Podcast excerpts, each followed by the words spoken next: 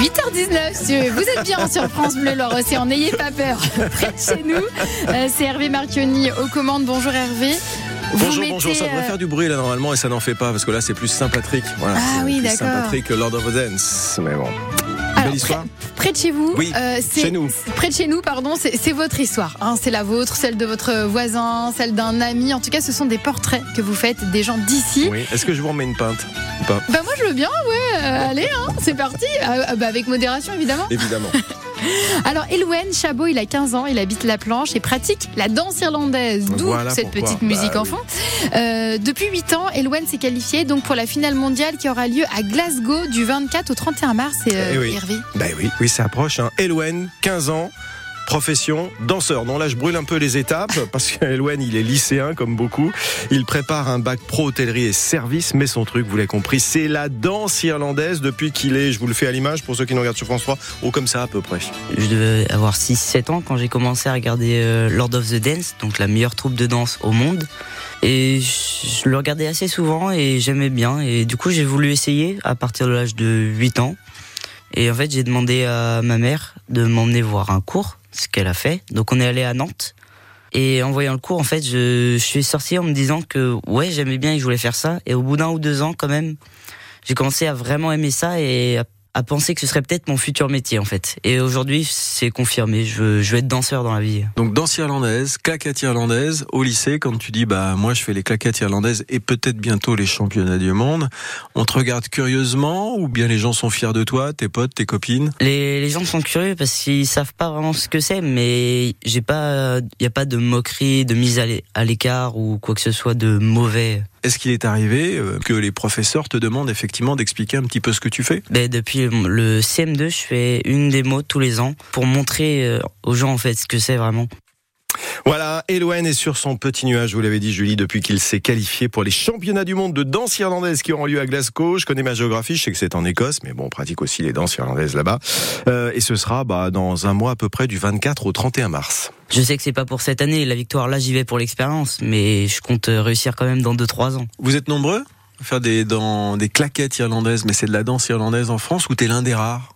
En France, non, il y a quand même pas mal de monde, mais il y en a très peu qui sont à très haut niveau. En fait, c'est, on doit être une bonne vingtaine en tout à vraiment avoir un, un gros niveau. Quelles sont tes qualités? J'ai de la chance d'avoir, par exemple, le sens du rythme assez développé, donc j'ai pas trop de difficultés là-dessus, mais Pourquoi est-ce que toi tu te retrouves en championnat du monde cette année? Parce que j'ai d'abord fait les qualifications, ce qui fait que j'ai été euh, qualifié parce qu'il faut être dans les cinq premiers. Pas de niveau et ça sert à rien d'aller au championnat du monde si c'est pour se faire écraser, humilier. Derrière, il y a pas d'expérience de gagner, c'est pas forcément un bon souvenir. Alors que là, je sais que j'y vais pour l'expérience, que c'est une première fois, c'est tranquille, je m'attends pas à gagner, c'est Donc pas trop de tension cette année pour ces championnats du monde qui vont se dérouler à Glasgow en Écosse. il y a quand même un petit stress de dire ouais, c'est les championnats du monde, mais pas de grosse pression non plus.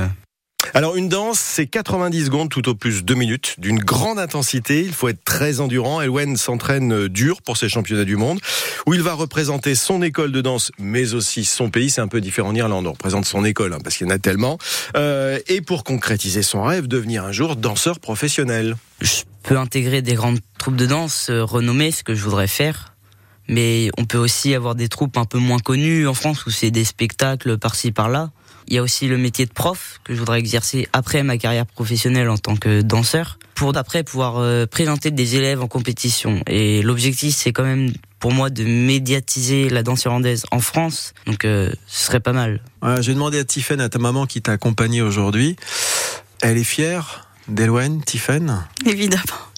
Ça peut être que ça, mais c'est du travail. hein. Il est pas seul, hein, dans... il y a une fratrie. hein.